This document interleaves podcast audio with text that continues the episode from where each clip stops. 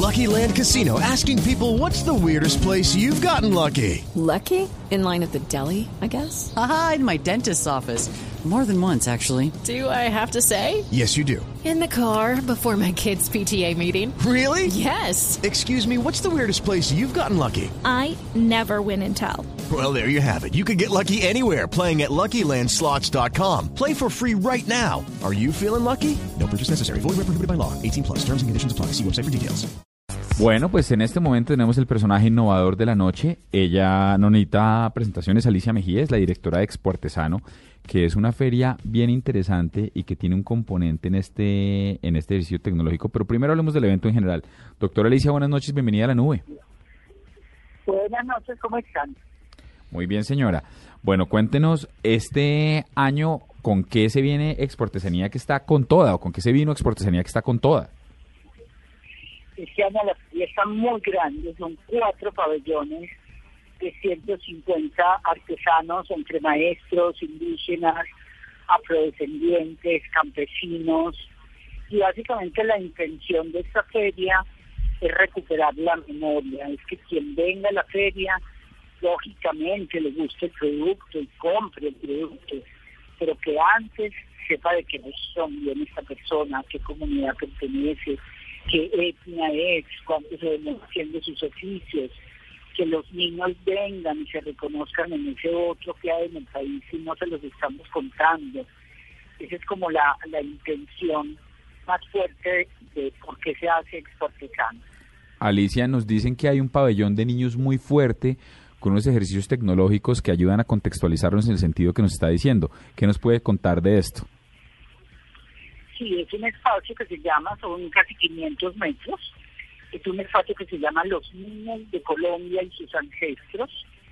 Este pabellón lo hicimos de la mano con Explora, que es el que sabe hacer la pedagogía, y con Secretaría de Educación de la Gobernación y Secretaría de Educación de la Alcaldía. Ellos, entre ellos dos, van a traer casi 2.000 niños de colegios públicos, han venido de veredas eh, cercanas a la ciudad y allí eh, tienen una cosa que se llama el Teatro de Saberes, donde los niños se sientan con indígenas y ellos les cuentan su cosmogonía, su forma de ver la vida, su cultura, sus costumbres, su música.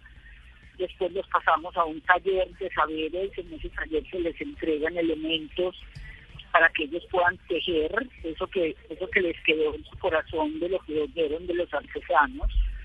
Después pasan a un espacio que tiene Nutresa, que compuso una canción especial para los niños, y después a un espacio que tiene el grupo Sura, que lanzó videojuegos, y estos videojuegos están orientados todos a que los niños de Colombia se reencuentren con su memoria. Porque estamos viendo que hay como un tema que el país no ha enfrentado o afrontado, no sé cuál de las dos palabras es, o las dos, que es el tema de identidad. Aquí hemos estado en conversatorios con una mexicana, en este momento hay una indígena, y todos hacen ese llamado, por Dios Latinoamérica, se está perdiendo nuestra identidad, ¿qué vamos a hacer? Ese es el propósito de Exportizano. ¿Qué vamos a hacer alrededor de unos oficios y unas tradiciones que se nos están olvidando? Señora, señora Alicia, aunque la idea es invitar a nuestros usuarios, a nuestros usuarios, a nuestros oyentes para que se acerquen a Plaza Mayor en la ciudad de Medellín a vivir este, este importante evento, ¿por qué no les damos un adelanto y de pronto le contamos a ver si nuestros artesanos en Colombia ya hacen uso de la tecnología para, para producir masivamente sus productos o si por el contrario siguen siendo, siendo la actividad manual de tradiciones de uno a uno? Tiene que ser, tiene que ser. Esta mañana tiene que ser manual para que tenga el valor de que es un oficio. Si, si las guayú las ponemos a tejer sus mochilas eh, en, un tipo que no sea su mar tradicional, pues se pierde esa historia. Lo que Artesanías de Colombia está tratando es de que ellos sepan costear, de que con sus oficios y sus tradiciones puedan diseñar objetos que tengan sus oficios y sus tradiciones, pero que les agreguen un valor para que se vuelva de pronto objetos que la gente quiera tener en su casa.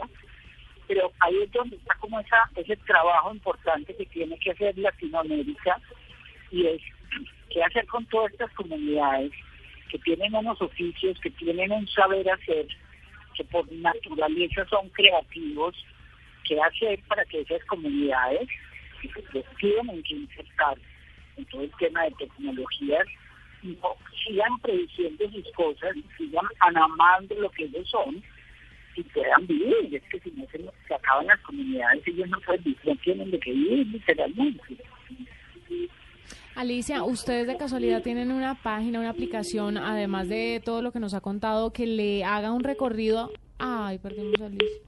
Bueno. Mi pregunta no me quería contestar. Bueno, pero No creo que está, pero creo que está claro, como bien decía, vamos a intentar, pero, pero por si acaso está, está claro, es un- me parece bonito estos experimentos y me parece chévere que a pesar de ser una feria de artesanías eh, o de artesanos, la tecnología. la tecnología, pa- pero mire además lo curioso, la están utilizando, la están, la están, la están utilizando para acercar a los a los, A los niños, niños.